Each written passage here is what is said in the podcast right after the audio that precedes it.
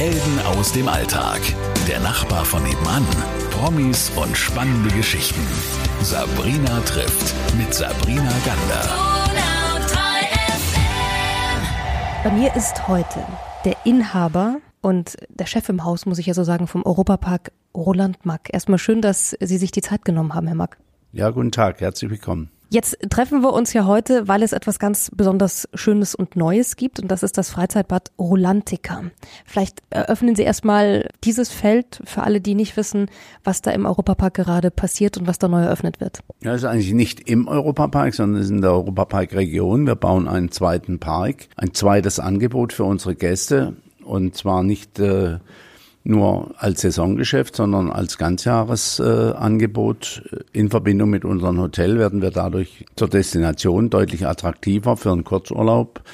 Und das zweite Angebot neben dem Themenpark ist ein Wasserpark, ein thematisierter Wasserpark Indoor. Sonst könnten wir auch nicht ganzjährig äh, das Angebot an, anbieten. Und äh, dieser zweite Park liegt äh, circa ein bis eineinhalb Kilometer entfernt vom Europapark. Wir brauchen da eine Verbindung für die Gäste, haben das mit einer Busverbindung eingerichtet. Alle 15 Minuten fährt vom Europapark, aber auch vom Wasserpark äh, fahren Busse entweder in die eine oder in die andere Richtung. Wir haben beim Wasserpark auch ein Hotel installiert, das Hotel Kronasar, was bereits äh, fast die ganze Saison am Start war. Und äh, dieses Hotel hat sogar eine direkte Verbindung über eine Brücke und den See hinweg in die neue Wasserwelt, Rulantica, die im Grunde genommen sich zu anderen Wasserwelten unterscheidet, dass sie einmal von ihrer Dimension was ganz Neues ist mit 25 Angeboten, aber auch von der Thematisierung eine Story erzählt äh, und diese Story ist eingebracht in die Welt von Rulantica, nämlich in die versunkene Stadt, die zwei kleine Kinder entdeckt haben und äh, wo es auch einen Roman dazu gibt. Und mit dem Muse Museumshotel wird die ganze Geschichte arrondiert. Jetzt habe ich gelesen, Sie haben fast zwei Jahrzehnte daran gearbeitet oder darauf gewartet, so etwas zu eröffnen. Stimmt es? Es sind 23 Jahre her, dass wir die erste Idee hatten, die Fläche zwischen der neuen Autobahnanschlussstelle und dem Europapark für eine Erweiterung einzusetzen. Wir haben dann mit unseren Gästen über Jahre hinweg Untersuchungen angestellt und befragt, was will der Kunde denn, wenn wir einen zweiten Park haben. Und das wurde dann immer sichtbarer, dass er ein Wassererlebnis äh, sich wünscht. Und der Wunsch des Kunden ist uns ist der Befehl. Und äh, insofern sind wir dann in die Detailplanung eingestiegen. Und in der Tat hat es lange gedauert, weil wir natürlich Grundstückserwerbe hatten, weil wir die unterschiedliche Genehmigungsschritte brauchten, weil wir ein interkommunales Entwicklungsgebiet haben mussten zwischen den beiden äh, Kleingemeinden Ringsheim und Ruß, die diese Fläche dann entwickelt haben. Und so sind wir dann final zum Bebauungsplan gekommen, zu in sehr, sehr vielen Gutachten, dann zum Bauantrag, zur Baugenehmigung und äh, insofern hat sich das Ganze wirklich äh, so lange hingezogen, nicht immer unter Volllast, aber Viele Verfahren, gerade Gutachten, was die naturschutzrechtlichen Belange angeht, haben zum Teil ja auch ein, zwei Pflanzperioden erfordert, äh, um eben das, das Gutachten final abzuschließen. Also insofern ging Jahr für Jahr ins Land. Nehmen Sie uns doch mal mit, was ähm, passiert denn alles so im Vorfeld, wenn man so etwas unglaublich Großes, und ich durfte ja schon durchlaufen, dankenswerterweise, ähm, baut, plant fährt man dann durch die Welt, schaut sich andere Sachen an? Welche Experten holt man sich da an die Seite? Wie, wie, wie gehen Sie da vor, auch in der Familie? Ich habe es ja geschildert. Einmal war die Idee durch die Fläche, durch die mögliche Erweiterungsfläche gegeben. Zum anderen die Befragung unserer Gäste und dann äh, schlussendlich ähm, das Finden eines äh, entsprechenden Geländes. Ich meine, wir haben ja da in der Entwicklungsfläche über 100 Hektar und das sind ja auch zum Teil sehr viele Privatbesitzer äh, dabei. Das heißt, wir müssen auch das Gelände zusammenfinden. Also das war auch ein extrem langwieriger Prozess und dann starten sie natürlich, äh, diese Dinge zusammenzubauen, eine Idee, eine Vision aufs Papier zu bringen. Und ich muss schon sagen, also äh, das ist, wenn man, wenn Sie mich so fragen, war das schon ein spannender Prozess. Einmal auch aufgrund der Länge, dass Sie intensiv A, Marktbeobachtungen machen müssen, B, planen müssen, sich irgendwann festlegen müssen für eine Größe und dann ganz am Ende des Tages nicht wissen, ob sie letztlich dann dafür eine Genehmigung bekommen. Denn wir haben in der letzten Phase noch eine Bürgerbeteiligung gehabt, wo bis zu 800 äh, Gäste am Abend da waren und äh, mit uns diskutiert haben, wo wir die Pläne äh, vorgestellt haben. Da hätte ja auch noch was schiefgehen können durch Klagen, durch Einsprüche. Und insofern bin ich wirklich stolz, dass die Bevölkerung mitgezogen ist. Und es gibt nicht einen Einspruch bei so einem Großprojekt, sicherlich einmalig in Deutschland. Ich habe auch gehört, dass die ersten Gäste, die da drinnen waren und das ausprobieren durften, aus der Region waren. Ist Ihnen das sehr, sehr wichtig, dass Sie die Region immer mit einbeziehen? Ist uns sehr wichtig, nicht nur, dass wir jetzt äh, den Gästen die Möglichkeit gegeben haben, nur die der Region die Möglichkeit gegeben haben, äh, bei den Ersten zu sein, die diesen Wasserpark testen kann. Nein, äh, es geht mir auch bei der Arbeitsplatzsituation darum, dass äh, Mitarbeiter aus der Region ihren Arbeitsplatz finden. Und es ist mir ganz wichtig, dass ortsansässige oder in der Region ansässige Firmen Aufträge abwickeln können. Da schauen wir sehr wohl drauf und haben langjährige Partnerschaften mit Firmen aus der Region. Äh, die Baufirma war immerhin auch ein zweistelliger Millionenbetrag, Familienunternehmen aus äh, der Ortenau, die den Auftrag, den Bauauftrag bekommen hat. Und so waren viele zig, zig. Also wir hatten ja rund 2000 Mitarbeiter auf der Baustelle über die gesamte Bauphase, in der Spitze bis zu 1000 knapp. Äh, und da waren sehr, sehr viele aus der Region. Glauben Sie, dass das hier auch alles so aussehen würde, wenn da nicht eine Familie oben an der, an der Spitze stehen würde, sondern zum Beispiel eine Kapitalgesellschaft? Mit Sicherheit nicht, denn äh, ich habe, wir haben ja gerade jetzt drüber gesprochen, dass die Zeit von 23 Jahren ja doch äh, eine beachtliche Zeit ist. Ich glaube, das hätte ein Konzern gar nicht ausgesessen, wenn der nicht von heute auf morgen zu einer Investitionsentscheidung kommt, dann lässt er die Finger weg von einem solchen Projekt und sucht sich äh, einen Investitionsstandort, wo er eben seine Vorstellungen auch deutlich schneller umsetzen kann. Der hätte gar nicht die Zeit und die Ruhe der Aktionäre, äh, über so einen Zeitraum so ein Projekt natürlich zu stemmen. Wir als Familienunternehmen mit dem Standort Rust hatten die Vision und uns war klar, dass wir das Ziel erreichen wollen und äh, haben uns an die Arbeit gemacht und haben da eben auch zig, zig Hürden weggeräumt und äh, wenn Sie mich so fragen, es ist eigentlich schon eine ungewöhnlich lange Zeit für so ein Projekt und äh, es spricht nicht unbedingt für den Investitionsstandort Deutschland, wenn man für eine Investition so viel Geld bringt. Ich habe äh, äh, so viel Zeit braucht. Ich habe ja gerade vorher erzählt, es hätte ja ganz am Ende des Tages auch noch schief gehen können. Was würden Sie sich denn wünschen, dass sich da auch am Investitionsstandort Deutschland was ändert? Wie denn? Ja gut, ich meine, ganz konkret äh, halte ich für einen Prozess dieser Länge für, für nicht angemessen. Das heißt, da, da müsste es deutlich schneller gehen, das ist gar keine Frage. Ansonsten findet man keine Investoren, die das machen, außer jetzt wie wir hier als Familienunternehmen.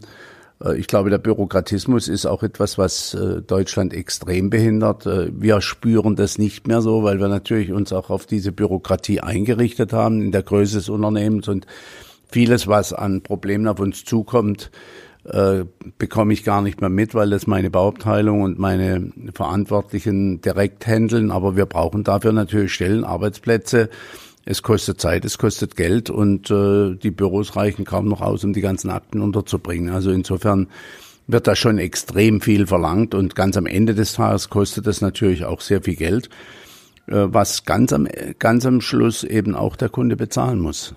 Leider. Jetzt haben Sie vorhin so ein schönes Wort benutzt, äh, Visionen, also dass man Visionen haben muss. Gerade wenn, wenn wir jetzt über 23 Jahre reden und über so ein Projekt, ähm, die haben mit 24 mit ihrem Vater ja diese, diesen Europapark, der damals ja noch gar nicht der Europapark war, übernommen. Wie viele Visionen hatten Sie denn damals schon? Oder musste das erst aufgebaut werden, dass man Visionen hat? Ja gut, ich meine, äh, wir kommen ja aus dem Bau von äh, Sondermaschinen. Das heißt, wir sind eigentlich Maschinenbauer von Haus aus und äh, nicht unbedingt Dienstleister. Also den Schritt aus einem damals in der siebten Generation befindlichen Familienunternehmens aus der Produktion hinein in den Dienstleistungssektor. Das war schon ein, ein mutiger Schritt und äh, ein großer Schritt, gar keine Frage. Aber wir waren so fasziniert von der Idee auch, dass hier eine Marktlücke zu spüren war in Deutschland, in äh, Baden-Württemberg, hier im Oberrheingraben, dass wir von der Idee so fasziniert waren, vor allem auch deshalb, weil wir dann auch Prototypen entwickeln konnten, neue Produkte entwickeln konnten, die in diesem Park äh, eingebracht wurden. Es war auch eine Riesenchance für das Herstellungsunternehmen, ganz neue Wege zu gehen. Und aus dieser Faszination heraus ist eben die Idee entstanden, so etwas selbst zu bauen, selbst zu betreiben Und äh, was daraus geworden ist, sieht man. Es ist heute der größte Park in Deutschland. Es ist einer der schönsten weltweit. Wir sind im Ranking auf Platz eins bei den, bei den Parks, die saisonal äh, nur geöffnet sind, äh, sind wir der meistbesuchteste Park und äh, in der Qualität stehen wir ganz oben mit dabei. Also insofern ist dieses Angebot, sprich Hersteller und äh, Betreiber zu sein, auch was ganz Neues. Wir sind die einzigen weltweit, die das so tun und haben dadurch natürlich eine extreme Kernkompetenz und letztlich auch eine tolle Stellung am Markt, weil wir über das Schaufenster Europapark Prototypen entwickeln können, die auf dem Weltmarkt dann vertrieben werden. Wir haben auch in der Zeit, und das ist auch spannend, wenn man sieht, wie sich so ein Familienunternehmen verändert. Ich meine, wir haben für 10, 15 Jahren fast ausschließlich noch oder vor 25 Jahren sind es jetzt schon ausschließlich für die Schausteller gearbeitet, mit 95 Prozent Anteil Inlandumsatz. Heute arbeiten wir zu 95 Prozent im Export und nur noch für stationäre Parks, haben dadurch komplett andere Produkte, andere Produktionsmethoden. Es steht kein Stein mehr auf dem anderen. Auch da spricht es wieder vom Familienunternehmen, dass es sich derart verändern kann mit geänderten Rahmenbedingungen in unserer Branche. Das haben Sie schon angesprochen, dass Sie ja seit vielen Generationen äh, ein Familienunternehmen sind. Ich glaube 1780 äh, sind die Anfänge oder der Familie Mack äh, mit Postkutschen und eben dann die Schaustellergefährte. Zirkusse beliefert, Schausteller beliefert mit Sonderfahrzeugen. Später kamen dann die Karussells dazu, die man auf- und abbaut von einer Woche auf die andere. Wenn Sie die Volksfeste in Hamburg oder in Nordrhein-Westfalen oder in Bremen oder auch in Stuttgart und München besuchen, da ist ein Großteil der Anlagen aus dem Hause Mack. Ich habe es ja vorhin schon erwähnt, Sie haben ja mit Ihrem Vater eben diesen Europapark damals übernommen. Könnten Sie uns mal ganz kurz nochmal dahin mitnehmen? Wie sah es denn hier aus? Wie sah denn der Europapark in den Anfängen aus? Es war ein Märchenpark, habe ich vorhin erwähnt, aber wie kann man sich das vorstellen? Äh, in der Tat war ein ganz kleiner Märchenpark da. Der, der Märchenpark war aber lediglich äh, die Chance, dass wir äh, es für die, von den Genehmigungen relativ einfach hatten, weil eine Sondernutzung des, der Fläche schon vorhanden war. Das heißt also, es war ein rechtlich leichter Einstieg. Ähm, wenn Sie so ein Gelände, das haben wir jetzt beim Wasserpark gesehen, aus dem regionalen Grünzug rauslösen müssen, wenn Sie ihm erstmal Baurecht zuführen müssen, haben Sie ganz andere Prozesse noch zu überwinden. Damals war alles noch ein bisschen einfacher, aber Heute ist es eben auch äh, der Grund, warum das so komplex war, die ganze Bauphase. Und ja, wie sah es hier aus? Es war ein wunderschöner alter Schlosspark. Ich erinnere mich noch gut, als ich über den Zaun geschaut habe. Die Gemeinde hatte nicht das Geld, um den Schlosspark, den sie von dem letzten Geschlecht der Böcklins gekauft haben, zu mähen, zu pflegen. So arm war die Gemeinde, hatte damals einen Haushalt von 250.000 D-Mark. 125.000 Euro. Heute haben sie einen Haushalt von 20 Millionen. Also hat sich was getan im Ort. Und äh, ich erinnere mich noch bei diesen Blick habe ich noch genau im Aus, war ein Augusttag und äh, mein Schwiegervater war dabei. Wir haben über den Zaun hinweggeschaut und es kam mir vor wie äh, im Dornröschenschlaf, weil eben das Gras einen Meter hoch stand, das Schloss im Hintergrund, die Bäume bis tief an den Boden mit, äh, mit dem Laub und äh, die alte Els, die sich da durchschlängelte. Und im Grunde genommen war das die Geburtsstunde des Europaparks, weil dieses Grundstück war sowas von, von romantisch und im Grunde genommen schon eine Gartenausstellung für sich. Also ohne eine Fahrattraktion, ohne ein Angebot war der Schlosspark schon eine Attraktion. Jetzt hört sich auch romantisch an, wie Sie es erzählen, ähm, aber so leicht war es ja gar nicht am Anfang. Ich habe gelesen, Sie haben ja sogar mit dem Namen Europapark am Anfang Probleme gehabt. Stimmt das? Ja, Sie müssen ja so einen Firmennamen von der Industrie- und Handelskammer genehmigen lassen. Und ich meine, äh, Deutschland war damals, äh, was Parks angeht, absolut noch jungfräulich. Ich meine, Beamter beim Regierungspräsidium oder bei der Industrie- und Handelskammer konnte mit der Begrifflichkeit Themenpark überhaupt nichts anfangen. Und äh, insofern hat er gedacht, äh, dass die Wahl äh, eine, einer Firma mit dem Namen Europapark äh, äh, letztlich eine ja, eine Fehlfahrt eines Kunden auslösen würde, weil, weil er dann von Stuttgart anreist und ein paar Schiffschaukeln vorfindet und im Grunde genommen dann irregeführt wird. Aber er hat sich dann doch überzeugen lassen, dass wir mehr tun wollen, wie nur ein Kinder Fahrattraktion, dass es wirklich was Großes werden soll, ein Themenpark werden soll. Und dann hat er äh, schlussendlich auch den Namen genehmigt und war gut so. Ist der einzige Europapark geblieben weltweit.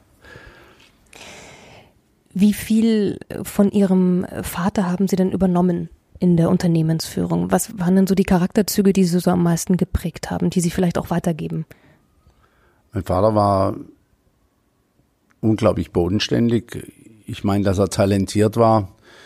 Äh, da muss ich ein Stück vielleicht auch davon ausgehen, dass ich einen Teil des Talents mit vererbt bekommen habe. Er hat immer gesagt, man wird zum Unternehmer geboren. Lernen kann man das nicht, auf keiner Schule und auf keiner Universität, da hat er sicherlich recht gehabt. Aber man braucht natürlich neben dem Talent auch äh, einige Charaktereigenschaften, die dann heißen Ehrlichkeit, Offenheit, äh, das Gefühl für Menschen zu haben, Fleiß, Bodenständigkeit. Das sind alles Dinge, die äh, bei meinem Vater so weit oben standen. Und ich meine, er hat ja durch die Kriegsjahre zwar eine handwerkliche Ausbildung gemacht, aber hat sich relativ schnell auch an ganz komplexe äh, Fahrgeschäfte dran gewagt. Äh, er war ein, ein begnadeter Modellbauer. Er hatte ein unglaubliches Gespür fürs Machbare, konnte jedem Ingenieur, ohne dass er selbst rechnen konnte, die Dimension vorgeben. Und es gab so manche Auseinandersetzungen am Reißbrett damals noch, nicht am Computer, wo er eine Dimension beanstandet hat, weil die Teile zu schwer wurden, damit zu teuer und auch schwer zu transportieren waren. Und er hat es einfach gewusst, wie es geht. Er, ihm konnte man was zeigen und konnte ihn fragen, funktioniert das, kriegen wir das hin? Und äh, da gab es den Daumen hoch und den Daumen runter und da konnte man sich absolut drauf verlassen. Und ich glaube, die Verlässlichkeit, äh, die mein Vater ausgezeichnet hat, schauen Sie, die haben früher mit den Schaustellern wurden die Verträge auf Handschlag gemacht, da gab es keine großen Verträge. Es gibt jetzt gerade beim Aufarbeiten der Geschichte der Max äh, kam mir der ein oder andere Kaufvertrag in die Hand. Das war im Grunde genommen eine DIN A4-Seite. Heute sind das von Juristen formulierte äh, Bücher, äh, die sie heute für Verträge brauchen. Äh, das war damals ein Handschlag und dann hat man es gemacht und dann hat man es auch zu dem Preis gebaut, auch wenn der Vater Geld draufgelegt hat. Auch da war er extrem talentiert. Er wusste sofort, was so etwas kosten darf und hat es dann eigentlich auch in dem schönen, in der schönen Begrifflichkeit heute Budget hinbekommen. Äh, aber das ist bei ihm alles im Grunde genommen im Bauch, hat im Bauch passiert und äh, aufgrund seiner, ja, aufgrund seines Talents. Wenn Sie sagen Bodenständigkeit, ähm, wie wichtig ist Ihnen denn dann der Kontakt zu Ihren Mitarbeitern? Ich habe gelesen, Sie haben, glaube ich, allein im Europapark 4000 angestellt und jetzt durch Rolantica neu hinzu nochmal 500. Wie wichtig ist es denn, dass, dass die Familie Mack sich da immer zeigt und da ist? Ja gut, dann kommen noch die äh, Angestellten aus äh, Mack Rides dazu und äh, unsere Unternehmung, die wir in Hannover äh, gegründet haben zum Thema Film. Also wir sind da noch breiter aufgestellt, äh, als es jetzt nur in diesen beiden Unternehmungen der Fall ist. Und insofern, es ist ja auch ein Tool, was ein Familienunternehmen auszeichnet, dass sie eine sehr große Nähe zu Mitarbeitern haben. Wir haben sehr viele Mitarbeiter, die von der ersten Stunde noch da sind. Äh, einige davon schon 45 Jahre, wenn ich an meinen Schulkamerad Michael Scholz denke oder an den Herrn Stumpf, der vor ein, zwei Jahren erst in Ruhestand ging, auch äh, über 40 Jahre bei uns war, seine Frau und viele mehr. Ich glaube, das macht ja das Familienunternehmen aus, dass man äh, sich in die Augen schaut, weiß, um was es geht, auch ein bisschen was vom Privatleben der Mitarbeiter weiß. Und ich glaube, das ist auch eine Geborgenheit, die letztlich eine größere Leistungsbereitschaft und Leistungs ja, ein Bekenntnis zur Leistung hat, wie wenn Sie ganz anonym in eine Firma gehen und Sie wissen eigentlich gar nicht, äh, für wen arbeite ich, für was arbeite ich. Ich meine, heute in der Massenproduktion müssen Sie ja zum Teil Arbeitsschritte durchführen, wo Sie das Endprodukt gar nicht kennen. Und hier gibt es schon ein hohes Maß an Identifikation von der Idee über die Herstellung bis hin zum Betreiben und die Reaktion der Gäste und dass das Ganze eingebettet ist in ein Familienunternehmen. Ich erinnere mich gut dran, wie meine Mutter auch äh, und mein Großvater äh, gute Mitarbeiter auch betreut hat und äh, oftmals waren sie bei meinen Großeltern zum Essen wichtige Mitarbeiter, auch bei meinen Eltern. Äh, meine Frau züchtet Hühner und hat eine kleine Landwirtschaft dabei. Da stehen auch die ganzen Mitarbeiter immer wieder da, nicht alle 4000, aber doch ein eine größere Zahl, die immer wieder mal auch in unserem Umfeld arbeitet und bekommt dann zu Weihnachten eine Ente geschenkt oder auch mal ein selbstgebackenes Brot. Und ich glaube, das ist schon was ganz Besonderes, äh, dieser Umgang. Wie ist denn so der Übergang oder das, das Loslassen? Sie haben jetzt erst Ihren 70. Geburtstag gefeiert. Ich äh, möchte gar nicht in die Rente reden, aber ähm, ich weiß ja, dass Ihre Söhne schon in der Geschäftsführung sind. Nach, nach so vielen Jahren, Jahrzehnten äh, Herzblut, ähm, kann man da überhaupt Abstand gewinnen? Oder möchte man einfach immer dabei bleiben und sich weiter bewegen?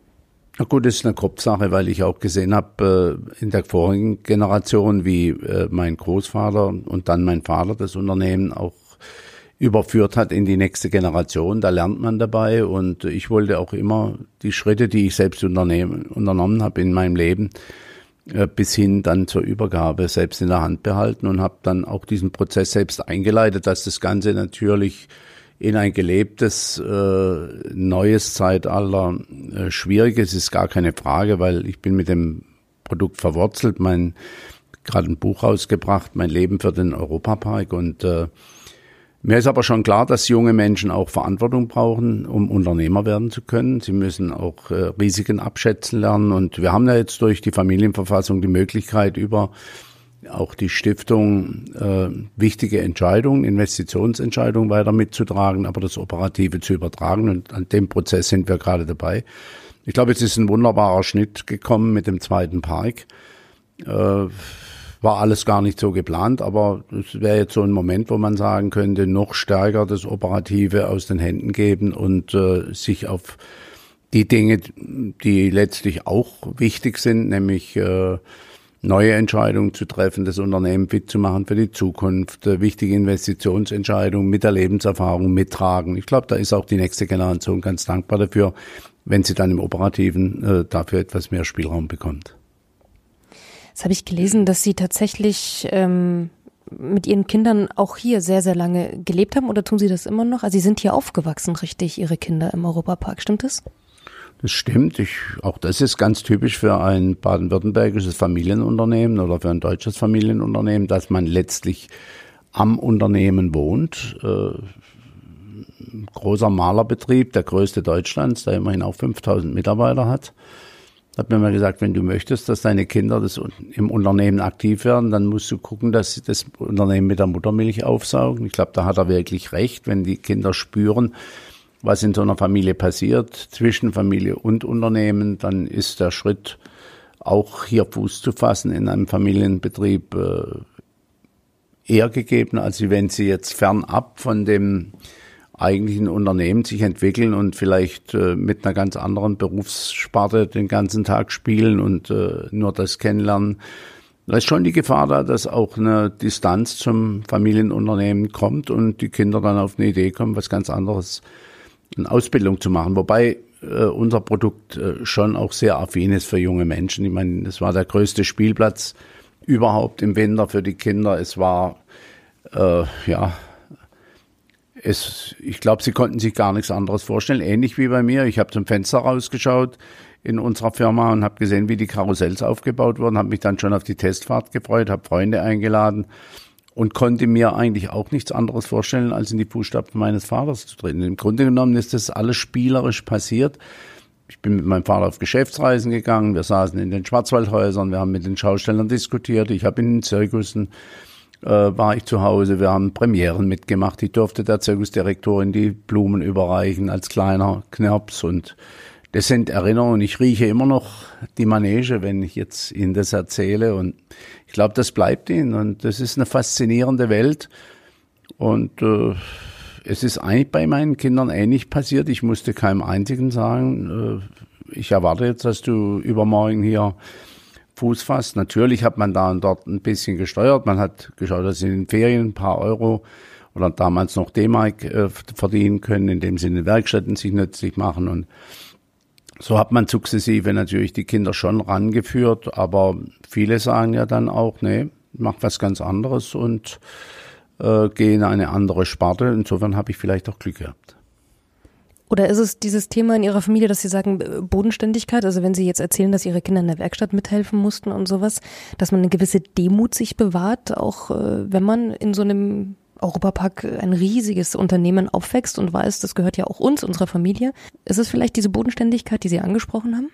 Ja gut, aber ich glaube, das ist etwas, was Sie das ganze Leben brauchen können. Äh, ich meine, man kann ja auch bodenständig sein, andere berufliche Laufbahn einschlagen. Äh, das tut ja in jeder Laufbahn eigentlich gut, wenn man bodenständig bleibt. Insofern kann es Ihnen gar nicht genau sagen, was es Auslöser war. Ich, ich, ich würde mal sagen, wenn ich sehe, dass viele Familienbetriebe keine Nachfolger mehr haben, dass es schon auch ein Stück weit mit der Branche zu tun haben muss, weil wir natürlich sehr vielfältig aufgestellt sind. Äh, ein Kind sucht ja auch in seiner Berufsausbildung äh, sein Talent und äh, macht sich Gedanken, was könnte mir im Leben Spaß machen? Und das ist natürlich schon eine ganz breite Facette. Sie brauchen hier nicht nur den Ingenieur, Sie brauchen den Betriebswirt, Sie brauchen die künstlerische Ader, Sie brauchen die Gastronomie, Sie haben das Hotel. Es ist so vielfältig. Sie haben die Juristerei, Sie haben alle Ingenieurwissenschaften, die man sich vorstellen kann. Also viel breiter geht's nicht. Selbst einen Fahrer haben wir hier im, im Park. Also wenn jemand Theologie studieren will, äh, kann er sich sogar auch im Europapark nützlich machen. Der hat mal behauptet, äh, dass Sie auch ein guter Pfarrer geworden wären. Stimmt das?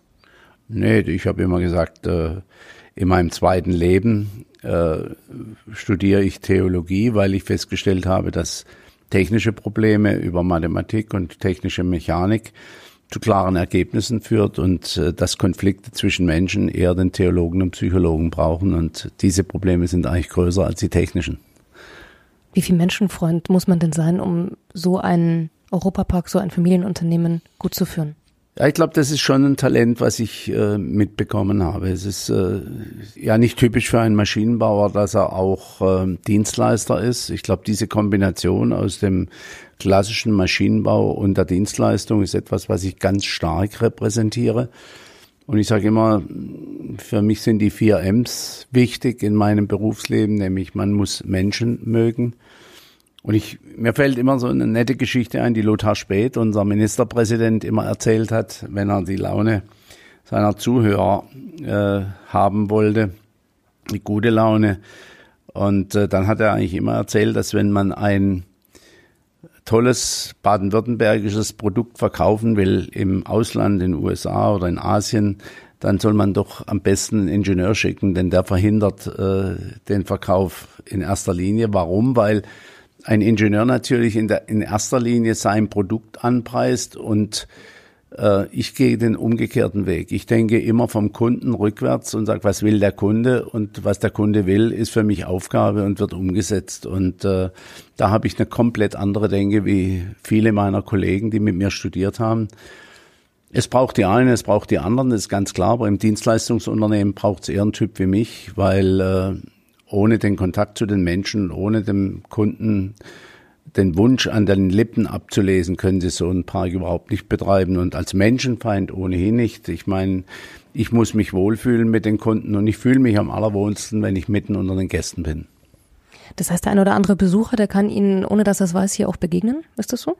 Ja klar, ich meine, äh, wir leben ja hier. Ich schaffe das ja gar nicht, irgendwo hinzukommen, ohne den Park zu berühren, wenn man mittendrin wohnt. Ich lebe zwischen Dornröschen und Schneewittchen und da geht's zu mir ins Haus und äh, insofern ist es ja auch ganz äh, normal, dass ich, wenn ich den Schritt aus dem Haus mache, eigentlich mitten unter meinen Kunden bin. Fühle mich wohl dabei, ist wunderschön. Und ich habe gelesen, Sie fahren auch ähm, sämtliche ähm, Achterbahnen oder jetzt auch im Rolantica testen Sie durchaus ähm, die neuen, wie was war das, ein, ein, eine, eine Fallröhre zum Beispiel aus, also die ganzen Fahrgeschäfte? Ja, das ist richtig. Ich meine, ich möchte auf der einen Seite den Kunden nicht zumuten, was ich selbst nicht bereit bin zu testen. Ich möchte ja auch mitdiskutieren. Im Übrigen bauen wir die Anlagen. Also insofern ist es schon ganz wichtig, dass ich auch weiß, was wir bauen und was wir den Gästen zumuten. Und im Grunde genommen ist es ganz einfach. Der Bäcker isst sein eigenes Brot, der Metzger isst hoffentlich auch seine eigene Wurst und der Karussellbauer fährt sein eigenes Karussell. Gibt's einen Liebling unter all denen?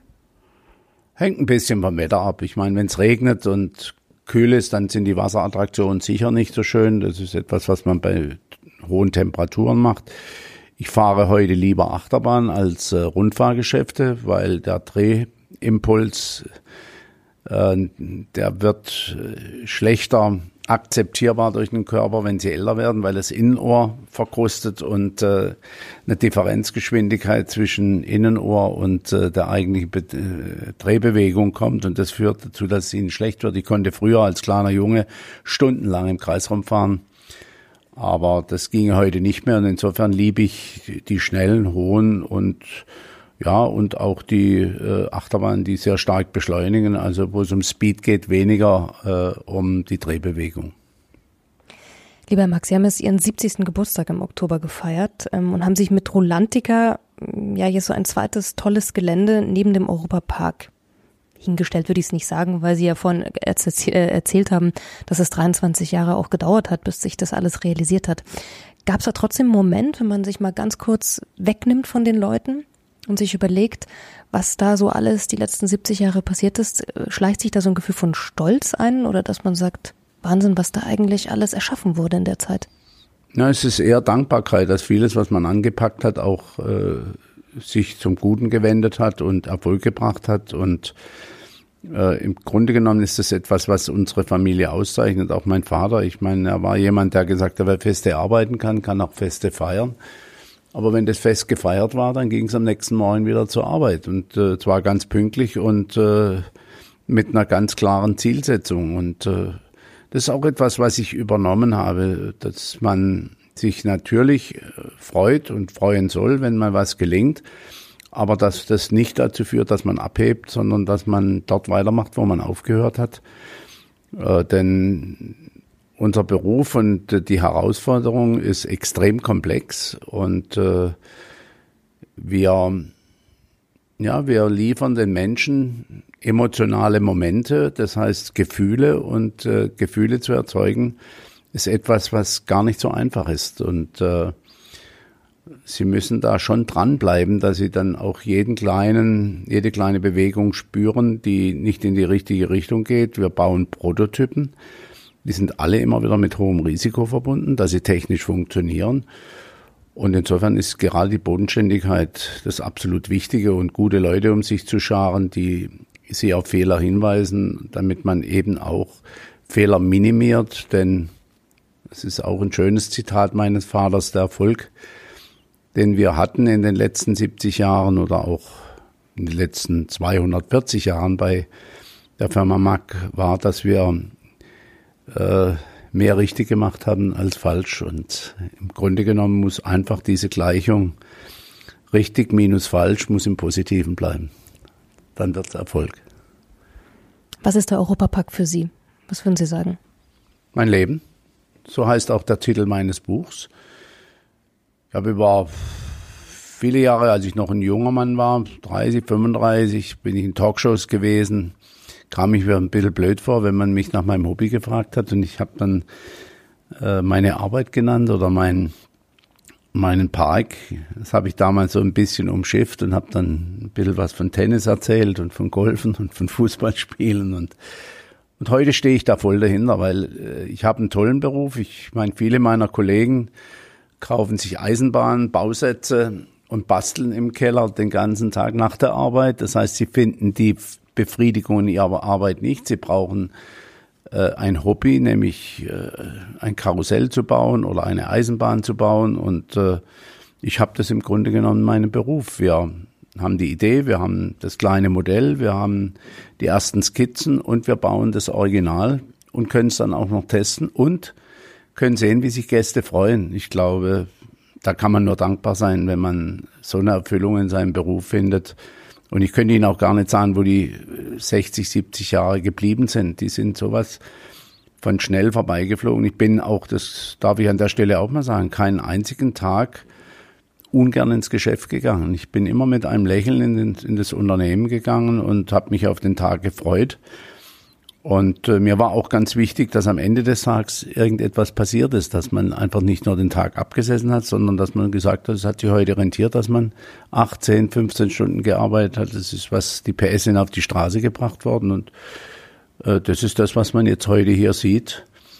Äh, nein, da bin ich echt dankbar dafür, dass ich äh, so eine Chance bekommen habe und dass ich sie aber auch äh, angepackt habe. Ich hätte ja auch meinen Beruf als Maschinenbauingenieur im Tagesgeschäft im Waldkircher Unternehmen einbringen können. Aber ich habe sehr schnell gespürt, dass die Kombination aus Maschinenbau und Dienstleistung, das ist, was mir auf den Leib geschrieben ist. Abschließend die letzte Frage. Was wünschen Sie sich für die nächsten Jahre? Jetzt wird Rolantica eröffnet und alles wartet darauf, dort reinzuströmen. Ich schätze, im Kopf sind Sie schon wieder ein paar Schritte weiter. Ja gut, ich meine, äh, es geht mir jetzt schon darum, dass diese neue Parkeinrichtung, diese neue Investition erfolgreich sein wird. Ich meine, da kommt noch einiges auf uns zu. Da wird es noch einiges an Fehlern zu beseitigen geben. Es wird äh, Korrekturen brauchen und es gibt da ja auch eine Vision, wie es weitergehen kann. Äh, das ist natürlich das, das eine, dass wir jetzt diesen zweiten Park einbinden in die Organisation des Europapark Ressorts mit Erfolg. Und wenn das mal, wenn das steht, dann haben wir sicherlich Pläne. Klar, so ein Park muss auch äh, sich weiterentwickeln. Wir haben 80 Prozent Wiederholer, die erwarten auch, dass wir immer wieder was Neues tun. Aber das natürlich auf einer Basis äh, einer Integration des neuen, der neuen Investition. Das ist auch für uns eine riesen Herausforderung. Das ist die größte Einzelinvestition der Geschichte der Familie. Und äh, wir gehen da nicht leichtfertig mit um, dass wir äh, glauben, wir haben das alles schon geregelt. Jetzt machen wir mal pünktlich auf. Das ist auch eine tolle Leistung in der heutigen Zeit, in, dem, in der Situation, die wir in der Baubranche haben, nämlich mit vollen Auftragsbüchern so etwas Punkt, wie eine Punktlandung hinzubekommen. Innerhalb von 26 äh, Monaten zwei solche Riesenprojekte zu realisieren, parallel dazu noch die, äh, die äh, Piratenfahrt wieder aufzubauen.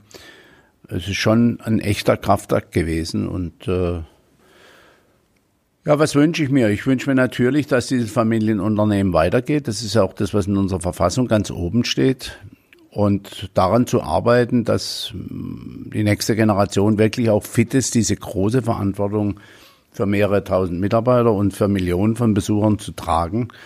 Daran arbeite ich mit und wenn mir das gelingt, dann habe ich im Grunde genommen ein erfülltes Berufsleben, denn für mich ist ein Unternehmer nicht nur dann erfolgreich, wenn er seine Unternehmung irgendwann sehr gut an der Börse verklopft, verkauft, sondern für mich ist ein Familienunternehmer erst dann erfolgreich, wenn er das Unternehmen in die nächste Generation hineinführt und die es dann hoffentlich eine Generation weiterbringt. Dann wünsche ich Ihnen ganz, ganz viel Erfolg, wobei ich glaube, das wird kommen mit Rolantica, ebenso wie beim Europapark und sag vielen Dank für das sehr, sehr schöne Gespräch und äh, für ganz viel Blättern im Familienalbum. Vielen Dank, danke auch. Helden aus dem Alltag. Der Nachbar von nebenan. Promis und spannende Geschichten. Sabrina trifft mit Sabrina Gander.